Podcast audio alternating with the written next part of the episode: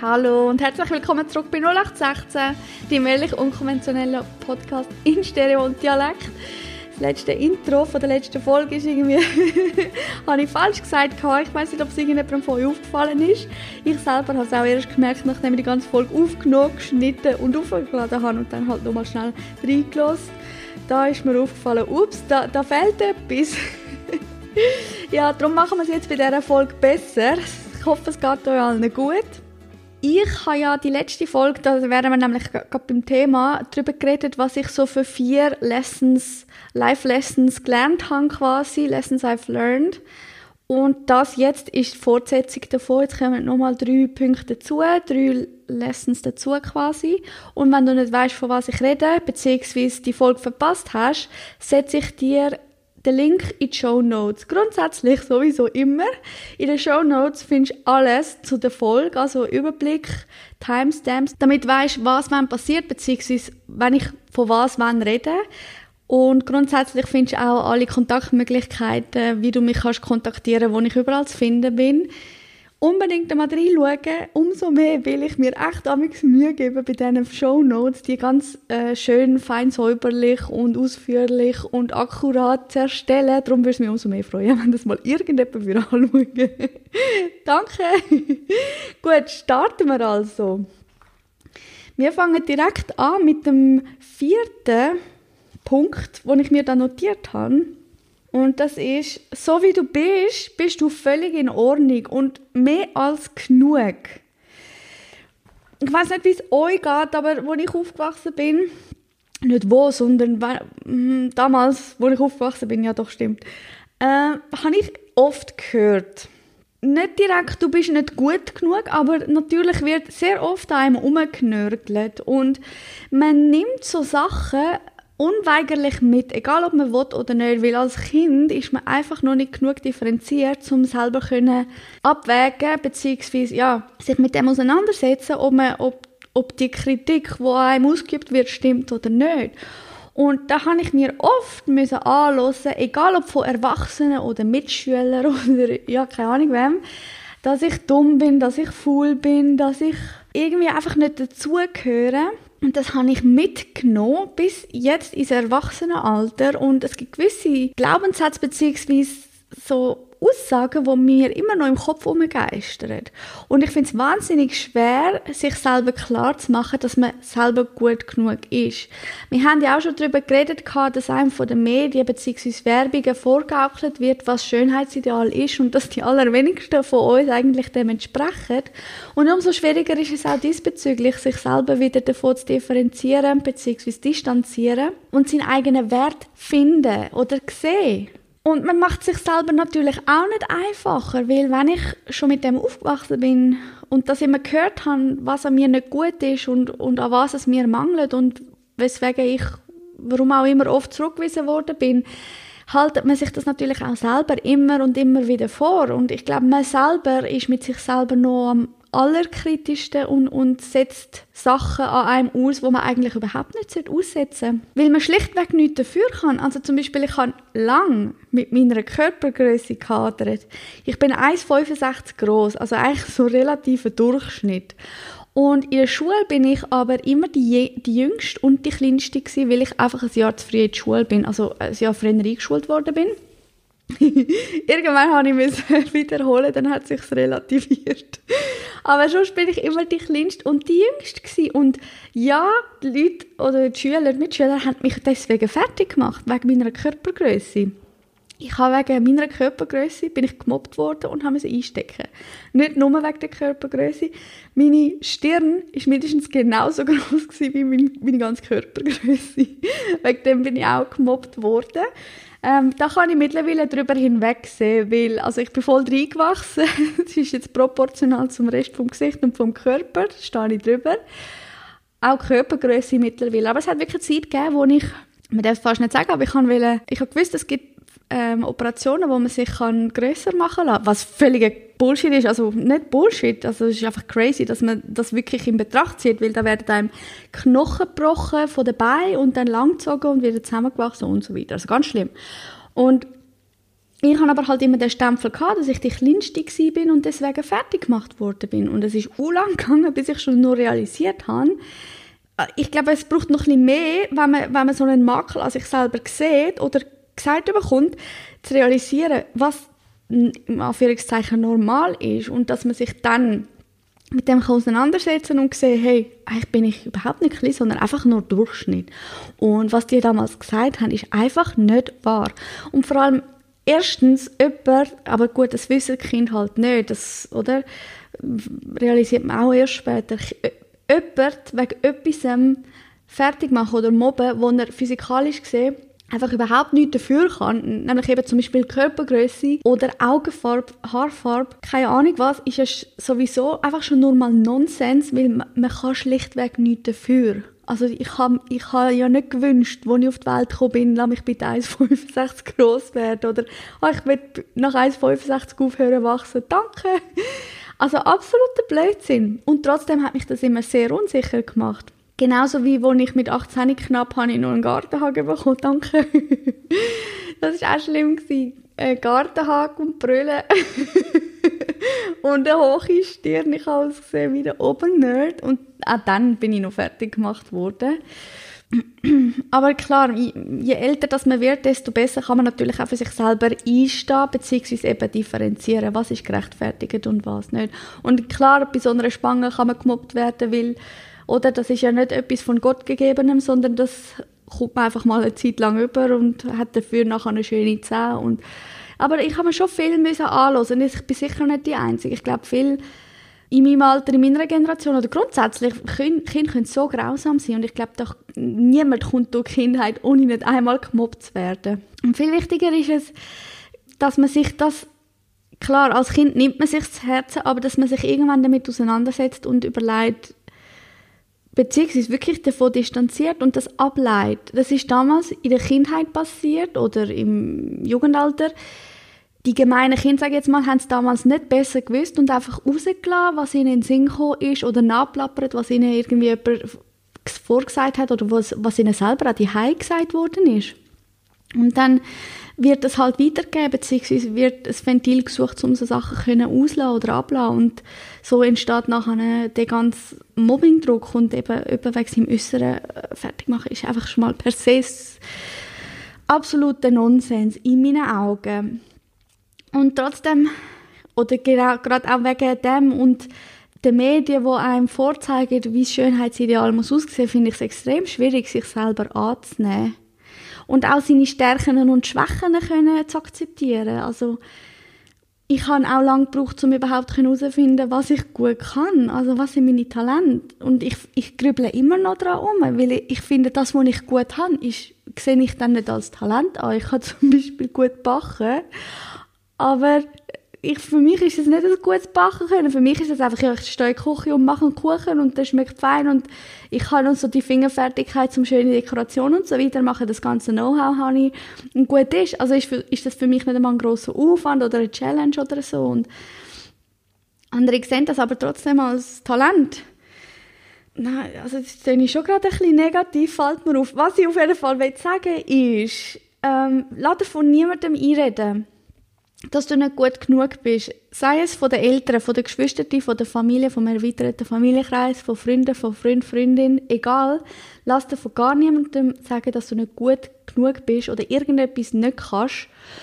Und vor allem, setz dich selber, tu dich selber nicht so limitieren. Also am allerwenigsten solltest du dir selber sagen, was du nicht kannst oder dass du nicht genug bist. Ich habe auch schon die Erfahrung gemacht, dass ich mir wirklich Ziel gesetzt habe oder haben müssen setzen so schulisch zum Beispiel und ähm, wo ich einfach gewusst, so jetzt muss ich anklotzen, so, sonst, sonst schaffe ich es nicht, sonst gehe ich durch und sonst ist es vorbei. Und es hat ganz schitter ausgesehen, also meine Noten sind unterirdisch gewesen und ich habe gewusst, so jetzt muss ich das Semester anklotzen, dass ich überhaupt noch eine Chance habe und ich habe mir jeden Tag müssen sagen, du schaffst es, du schaffst es, du schaffst das. Hock an und am Ende vom Semester hast du die Noten, die du brauchst und es ist mir dann auch gelungen. Also, was ich mit dem sagen will, dass einfach vor allem schon nur dein Mindset, deine Gedanken, wie du zu dir selber redest oder du dich selber siehst, das kann e-, entweder extrem limitierend sein oder umgekehrt extrem befreiend, beziehungsweise, also, egal was du dir in den Kopf setzt, wenn du wirklich willst, kannst du alles schaffen. Dieser, dieser Überzeugung bin ich ganz fest. Und seither bin ich immer wieder in Situationen hineingekommen, wo ich gedacht habe, es ist aussichtslos, das schaffe ich nicht, wie soll ich das machen? Ich habe keine Ahnung, ich habe das noch nie gemacht. Und dann habe ich den Spieß umgedreht und gesagt, stopp, nein, das ist der falsche Ansatz. Logisch, so schaffst du es eh wirklich nicht. Wenn du nicht an dich selber glaubst, dann glaubt sonst niemand an dich. Also fang bei dir selber an. Habe den Spieß umgekehrt und keine negativen Gedanken mehr zugelassen. Und wenn doch, dann habe ich die sofort umgeswitcht in etwas Positives, also eigentlich einen Gegensatz. Und habe durch das schon vieles, vieles geschafft. Und gerade auch Sachen, wo man vielleicht früher nicht von mir gedacht hätte, dass ich schaffe, weil ich bin ja die Dumme und die Faule und die Egoistische und die keine Ahnung was gewesen. Und trotzdem habe ich allen gezeigt, dass ich schaffe. Und es ist gar nicht einmal so fest darum gegangen, in erster Linie, ja, ist es eine Genugtuung oder Befriedigung gewesen, allen zu zeigen, hey, schau, das steckt in mir. Aber andererseits, oder viel wichtiger, ist eigentlich gewesen, dass ich selber realisiert habe, wow, ich habe es geschafft, ich schaffe das. Wenn ich will, dann kann ich so etwas äh, schaffen, dann schaffe ich alles. Also das Selbstvertrauen, wo, wo man durch das eigentlich gewinnt. Also nochmal, weil es wirklich so wichtig ist, lass dir von gar niemandem jemals einreden, dass du nicht gut genug bist, egal um was es geht. Aber vor allem und am wichtigsten, sag dir selber nicht oder red dir selber nicht ein, dass irgendetwas nicht geht und dass du nicht gut genug bist. Du kannst alles schaffen auf der Welt. Alles. Alles, was du willst. Du musst nur machen. Ganz ehrlich, du musst wirklich nur machen. Kommen wir zu Nummer zwei, da freue ich mich schon drauf. Ich glaube, da fühlen sich viel oder sehen sich viel drin wieder. ich auf jeden Fall. Ähm, übernimm Verantwortung für dich selber und sag, was du denkst, was du fühlst, um was du dir Sorgen machst und erwarte nicht vom anderen, dass es dir von den Augen oder vom Gesicht kann ablesen kann. Und das werde ich mit einem Beispiel verdeutlichen, das, glaube viele von euch kennen. als Frauen vor allem, wenn der Freund irgendetwas gemacht hat, einen doofen Kommentar von sich gegeben hat und deine Laune völlig ins Negative kippt und du denkst, ach so ein Blöder, wie hat er das jetzt gemeint? Und dann ziehst du den Rest vom Tag gegen einen Stein, weil du unzufrieden bist oder dich damit beschäftigst, was er gesagt hat und dann fragt der Schatz, was ist? Oder Schatz, ist etwas? Und du sagst, nein, nein, nichts, nichts.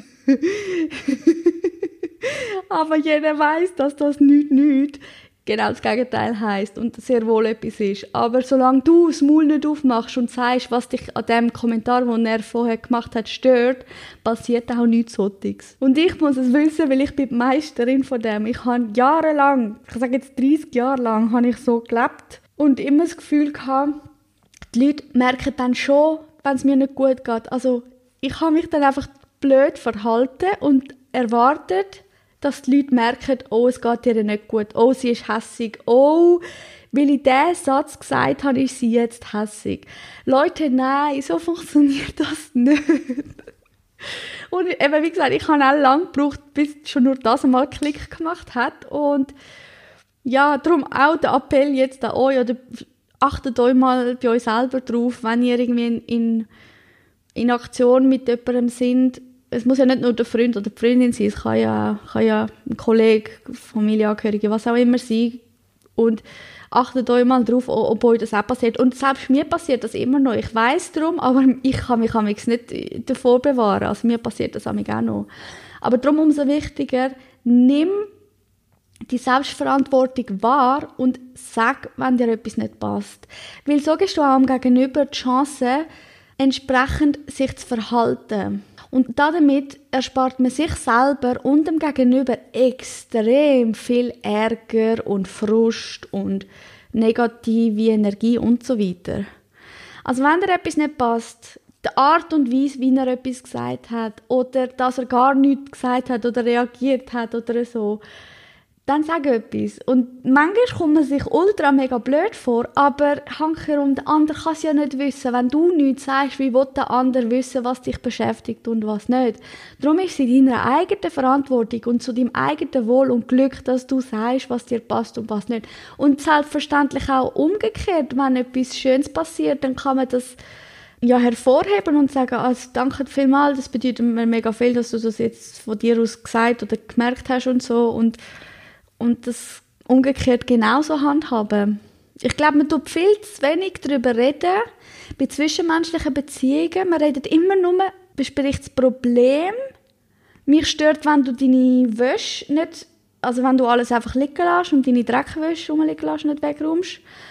Dann reden wir um das, über das, aber wir reden nicht darum, wieso es so ist. Oder eben, dann lässt er seine Dreckwäsche rumliegen und mich stört das und ich habe es schon hundertmal gesagt und nach hundertmal müsste er es ja eigentlich begriffen haben und trotzdem lässt er es noch liegen. Also gehe ich doch davon aus, dass er es extra macht und mich ärgern Und anstatt dann etwas zu sagen, bin ich natürlich einfach stinkig und demonstrativ ziehe ich mich zurück oder gehe, weiss doch auch nicht, gehe früh ins Bett, keine Ahnung was, weil dann merkt er ja dann schon, dass er die Wäsche oder die Dreckwäsche hat am Boden liegen lassen und dann nimmt er sie ja dann schon auf. Aber eben nein, so funktioniert das leider nicht. Glaubt mir, ich habe es genug lang probiert, das funktioniert nicht. Es ist überhaupt nicht effizient, beziehungsweise andersrum spart man viel mehr Zeit und Nerven, wie gesagt. Also, wenn er das nächste Mal seine Dreckwäsche rumliegen lässt und du dich schon fast anfängst aufregen, dann such das Gespräch und sag, fang gar nicht erst an, irgendwie rumzuzicken oder so, oder genervt du, sondern ich würde dann einfach erklären, schau, wenn du deine Wäsche rumliegen lässt, ich fühle mich wie deine Putzfrau oder ich komme mir vor, als wäre ich deine Mami und müsste hinter dir herum oder irgend so etwas. Was es dann auch am Schluss immer ist.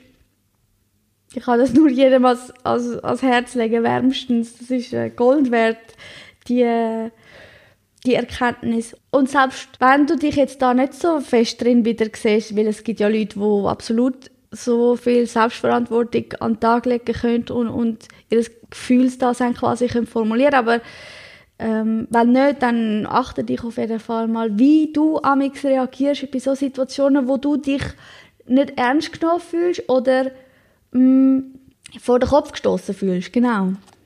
Ich finde das sehr spannend. Also es ist wirklich und seit ich das umsetze, beziehungsweise eben nicht hoffe, der andere erratet dann schon, was ich für eine Gefühlslage habe oder gerade für eine Laune habe oder so.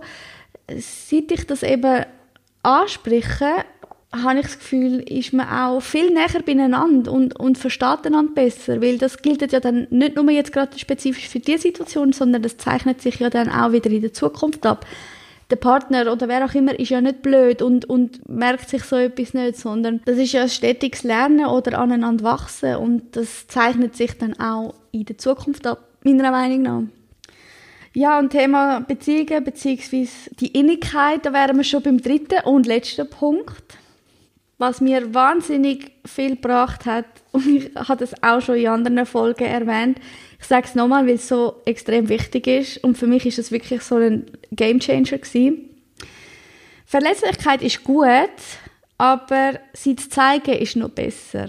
Ich denke, jeder von uns hat gewisse Sachen, wo ihn beschäftigen, wo ihn Mauern aufbauen lassen, weil es ihn traurig macht, weil er Angst hat, verletzt zu werden, weil er an irgendwelche schlechte, traumatische Erinnerungen aus der Kindheit erinnert wird. Und dann ist es absolut naheliegend, wenn man um so Sachen äh, wirklich eine Mauer bildet und niemandem davon erzählt oder niemand daran anlässt, weil die Gefahr, dass man dann eben sich während dem Offenbaren nochmal verletzt wird, ist ultra groß. Ich weiß. Aber wenn man sich so öffnet und von seinen grössten Ängsten erzählt, passiert in meinen Augen fast etwas Magisches, weil klar, man muss, es braucht extrem viel Vertrauen, bis man sich jemandem so kann anvertrauen, aber es hilft, um die zwischenmenschliche Beziehung zu stärken und vertiefen, weil in dem Moment, wo ich etwas preisgebe von mir und ein Stückchen von dieser Mauer einbreche, ist der andere für mich da, gibt mir Halt, lässt mir zu, schenkt mir Vertrauen, ähm, bietet mir eine starke Schulter zum Anlehnen oder Ausweinen, je nachdem. Und nicht selten passiert dann das, dass das Gegenüber nämlich sagt, hey, weißt du, das kann ich mega gut verstehen, mir geht es genau gleich. Ich habe nicht genau die Angst oder ich habe genau die Angst und ich kann es mir nicht erklären, aber jetzt verstehe ich, wieso du so reagierst oder ja, dich so verhaltest, wie du dich verhaltest, beziehungsweise mir wäre es im, im entferntesten nicht in den Sinn gekommen, irgend so etwas mit dir zu machen, weil ich will eigentlich nur das Beste für dich und darum musst du absolut keine Angst haben. Und in dem Moment, wo ich am anderen sage, vor was ich Angst habe, was meine tiefste Angst überhaupt ist, weiss der andere Bescheid. Und er wird den Teufel tun, genau das zu machen, um dich zu verletzen. Wenn er darüber Bescheid weiß, dann nimmst du ihm quasi, oder ja, nimmst du der Verletzlichkeit, der Angst, nimmst du eigentlich Kraft beziehungsweise Energie, weil in dem Moment, wo es ausgesprochen ist, geht es fast in sich zusammen. Und der andere Gegenüber weiß darum Bescheid und kann dir Sorge geben. Und die Erfahrung, die ich bis jetzt gemacht habe, indem ich mich anderen geöffnet habe, war,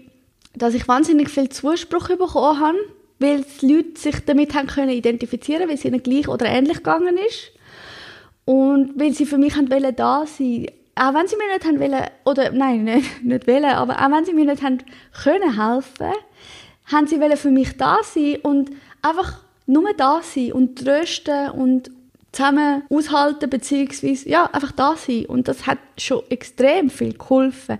Und schon nur die Gedanken, die Ängste einmal aussprechen, zu formulieren, lässt sie einerseits viel weniger gefährlich aussehen und andererseits will es Gegenüber dich dann nochmal abholt und beruhigt und sagt, es ist alles in Ordnung, du musst keine Angst haben, das wird nicht passieren, verpufft das fast quasi, zumindest bei mir. Und gleichzeitig, meistens passiert dann, dass Gegenüber sich auch offenbart und sagt, ja, bei, bei mir ist es andersrum, bei mir ist es wegen dem und dem, habe ich immer so Angst oder keine Ahnung. Und man öffnet sich gegenseitig und rückt viel näher zusammen. Also so, zwischenmenschlich gesehen macht das extrem viel aus, finde ich, dass man viel näher beieinander ist, wenn man sich eben so die grössten Ängste und so weiter anvertraut. Man versteht es gegenüber auch viel besser, beziehungsweise kann nachvollziehen, wieso es manchmal aus bestimmten Gründen so reagiert, wie es reagiert und kann dementsprechend Rücksicht nehmen. Weil das geht dann auch wieder so ein bisschen ins vorige Thema rein, wenn ich nicht sage, wieso ich jetzt so ängstlich oder gestresst oder zickig reagieren, kann es gegenüber auch nicht wissen und akkurat handeln. Darum ist es doch auch ein bisschen ein Stück weit an mir, Selbstverantwortung überzunehmen und die Leute ins Boot zu holen. Natürlich spreche ich nicht mit jedem über meine schlimmsten Erfahrungen in meinem Leben. Ich habe das ganz lange mit gar niemandem gemacht, wenn ich ehrlich bin.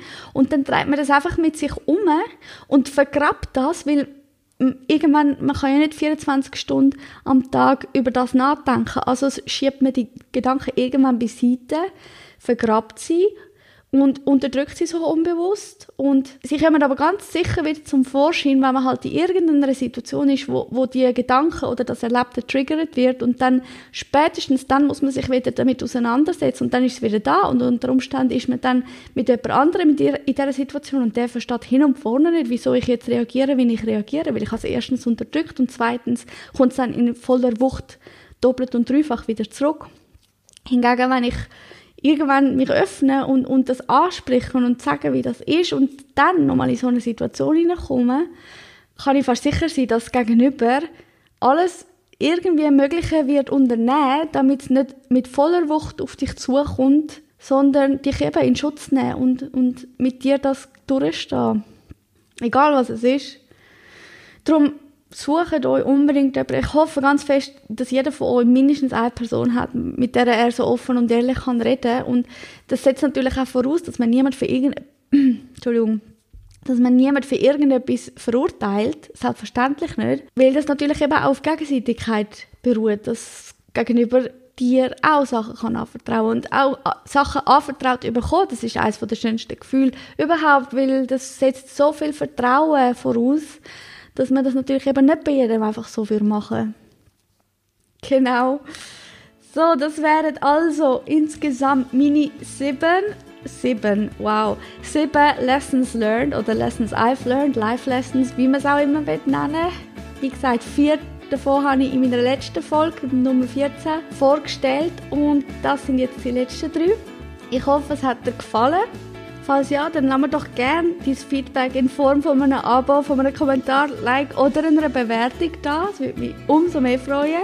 Und dann hören wir uns zum nächsten Mal. Mach's gut, bis dann. Ciao.